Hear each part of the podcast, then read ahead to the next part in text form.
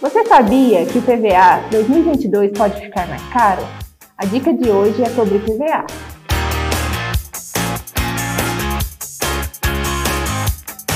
Olá, meu nome é Gisele, sou auxiliar administrativa no Grupo Celim.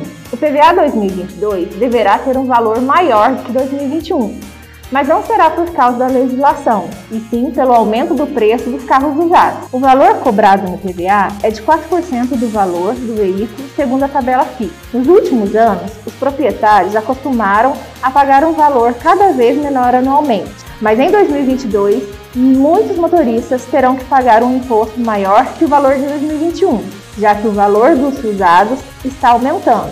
Em carros mais desejados no mercado de usados ou veículos mais novos, o aumento deverá ser maior.